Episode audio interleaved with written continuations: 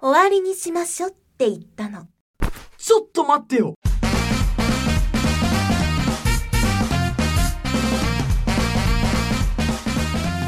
こんなにこんなにかっこい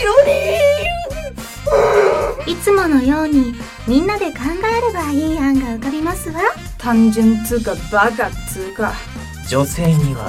優しくすることよりも怒らせることが必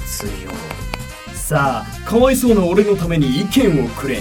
実はこういうものを持ってましてね高性能マイクとイヤホンです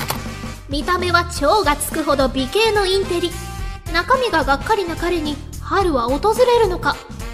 ボイスドラマ「大人事件簿」かっこ仮第1話真のモテ男になるためにお楽しみに正しい選択ですね何も間違っていないなあ間違いだから振られたんだろうが